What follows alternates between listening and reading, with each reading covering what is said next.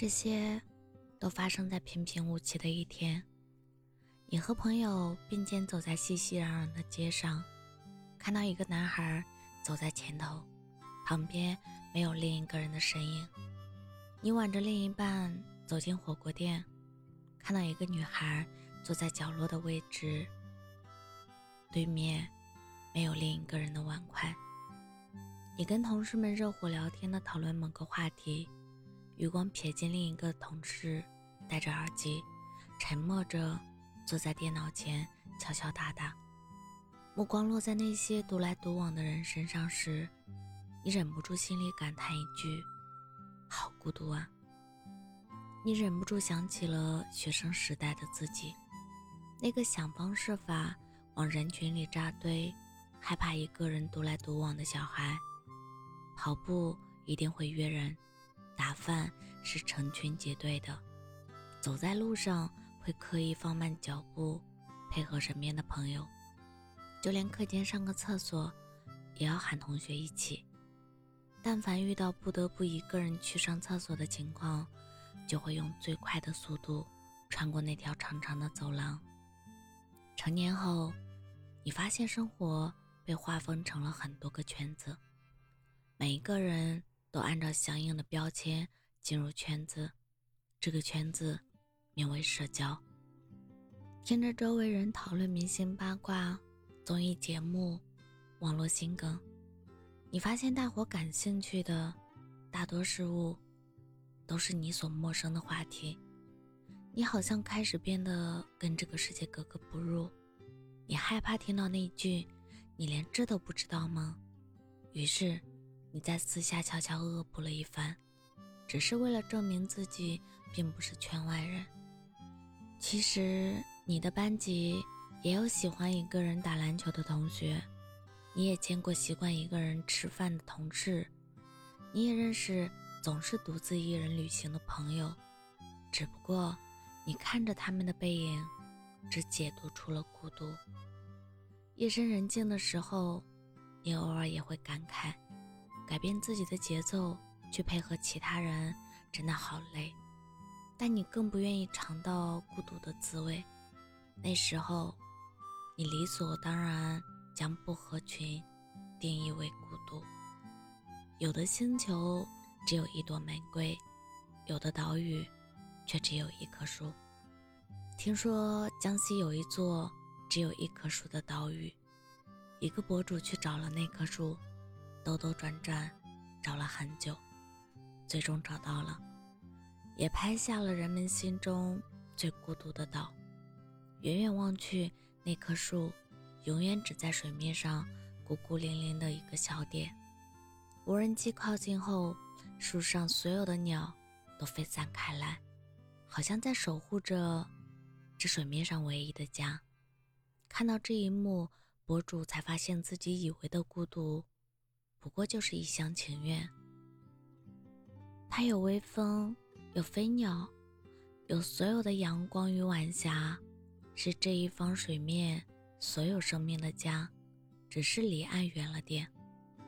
那棵看起来孤零零的树，怀揣着阳光和晚霞带来的浪漫，与飞鸟相伴，与微风起舞，其实一点也不孤独。想着想着，你突然回忆起很多容易被忽视的细节。那个男孩打完篮球后，会在操场坐个二十分钟，摇摆着身体，惬意地吹着晚风。那个同事总是一边吃饭一边看动漫，碰到有趣的情节会忍不住笑出声。那个独自一人旅行的朋友，攀登了雪山，穿越了沙漠。眺望了远方的日落，一脸享受。或许，人也是这样。那些喜欢独来独往的人，只是看起来很孤独，但其实都有属于自己的七彩世界。为了避免孤独，每个人或多或少都曾勉强自己去合群，却也在某个时刻意识到，越努力合群，越倍感孤独。有一天，你会发现，一个人埋头干活，比一群人凑在一起扯皮更有效率。一个人逛超市比三五个人逛街更随心所欲。一个人崩溃的时候可以没有任何顾虑，想哭就哭。一个人吃饭，一个人看剧，一个人逛街，都变成了一种享受。就像《百年孤独》中的那段话。比起有人左右情绪的日子，我更喜欢无人问津的时光。一个人最好的状态，就是独处的时候，安静、自在，不用周旋于别人的情绪，也不必刻意判断他人的心思，自己陪同自己，回归一个真实的自己，远离喧嚣，在心里修理种菊，一个人，就一个人。你其实并不孤独。我是真真，感谢您的收听，晚安。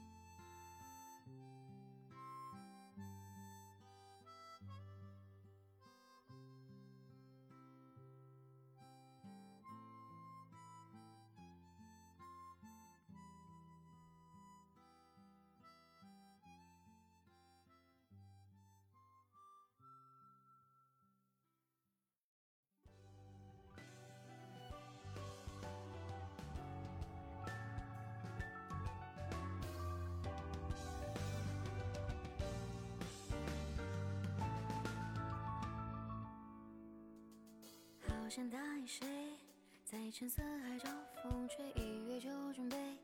等到十月花枯萎，别那么绝对，花还会开，总有机会。二字开头你碎，笑终于心碎，泛起被熬夜是累赘，因念早读的滋味，或许已给不了谁太多次反悔的机会。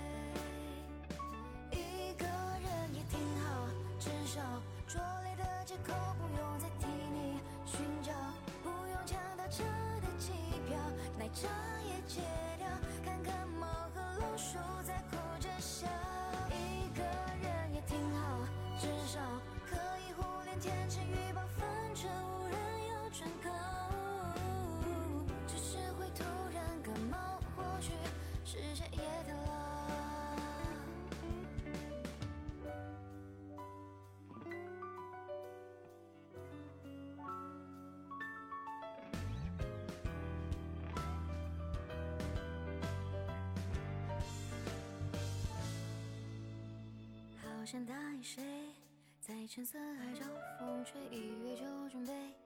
等到十月花枯萎，别那么绝对，花还会开，总有机会。字开头你随，笑终于心水，泛起被熬夜是累赘，一年早吐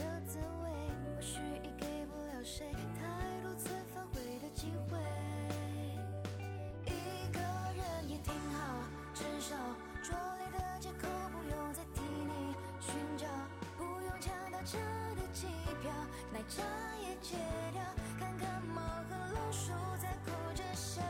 一个人也挺好，至少可以忽略天气预报。反正无人要转告，只是会突然感冒。